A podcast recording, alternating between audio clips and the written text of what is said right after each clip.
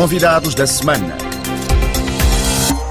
No recapitulativo da atualidade desta semana vista pelos nossos convidados, abrimos com a cimeira do G7 no passado fim de semana aqui em França, uma cimeira que foi largamente dominada pelos incêndios na Amazónia e a forte pressão exercida a nível internacional sobre o presidente brasileiro Jair Bolsonaro colocado em causa na gestão desta crise.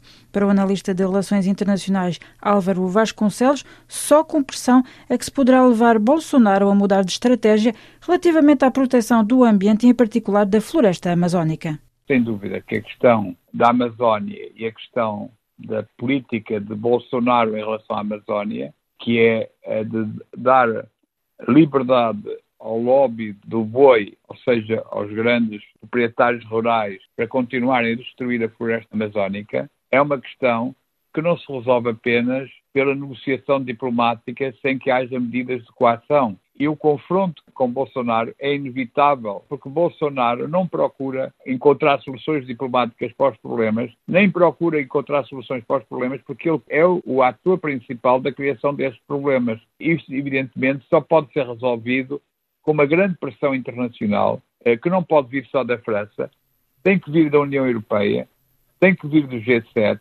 tem que vir da comunidade internacional. Aliás, nesse sentido também se pronunciou o secretário-geral das Nações Unidas, António Guterres. Enquanto a floresta amazónica continuava nestes dias a ser consumida pelas chamas, noutro ponto do globo, em África, fogos também lavraram naquele que é considerado o segundo pulmão verde do planeta, a floresta da Bacia do Congo por detrás desta situação têm sido apontadas as queimadas que são habituais nesta altura do ano. Pela coincidência destes dois importantes incêndios, eles têm sido comparados, o que constitui um erro do ponto de vista de Sérgio Calundungo, diretor-geral da ADRA, Ação Angolana para o Desenvolvimento Rural e Ambiente. Eu sou daqueles que acredito que, assim, que as queimadas existem, é uma prática antiga que deve ser combatida, no sentido porque não, não é justo que os agricultores não tenham assistência técnica devida, nem preparo para poder uh, conviver harmoniosamente com a natureza. Portanto,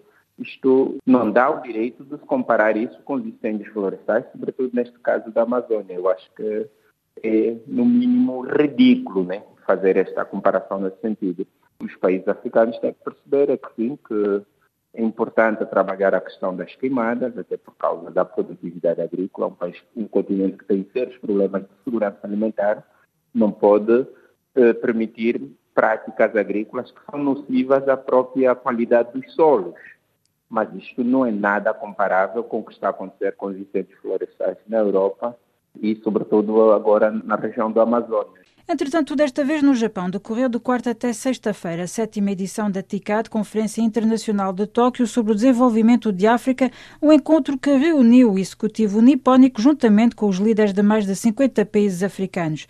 Durante esta cimeira, Tóquio prometeu investir mais de 20 mil milhões de dólares nos próximos três anos no continente africano.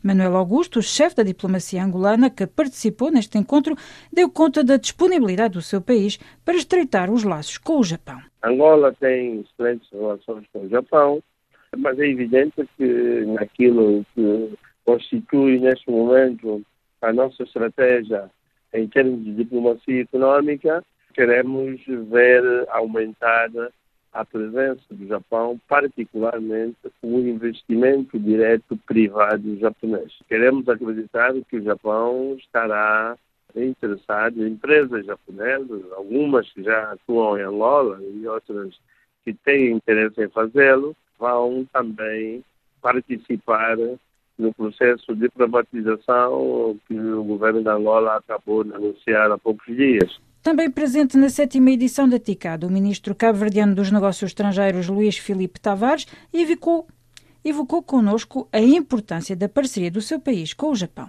O Japão é um parceiro de desenvolvimento importante de Cabo Verde. Nós temos uma cooperação técnica há muitos anos, mas também uma cooperação virada para questões como a mobilização da água. Nós temos um projeto muito importante de mais de 180 milhões de dólares no concernente à água, ao provisionamento e distribuição de água na Ilha de Santiago, por exemplo. Mas temos vários outros projetos. O Japão construiu os portos de pesca de Cabo Verde. Temos, eh, neste momento, uma ambição de levar algumas empresas japonesas para investir nas energias renováveis. Falaram também de parcerias na área da proteção civil Brasil, também do desenvolvimento industrial, o apoio do Japão em matérias como tecnologias de informação e comunicação, nós temos uma ambição, como sabe, muito grande de sermos uma plataforma de prestação de serviços em África. Cabo Verde oferece a estabilidade política, instituições previsíveis e que funcionam muito bem, quadro perfeitamente democrático, o Estado de Direito funciona bem e o Japão está, como vários outros grandes países do mundo, a posicionar-se naquela região do mundo também para poder fazer crescer a sua economia, que é muito importante para eles,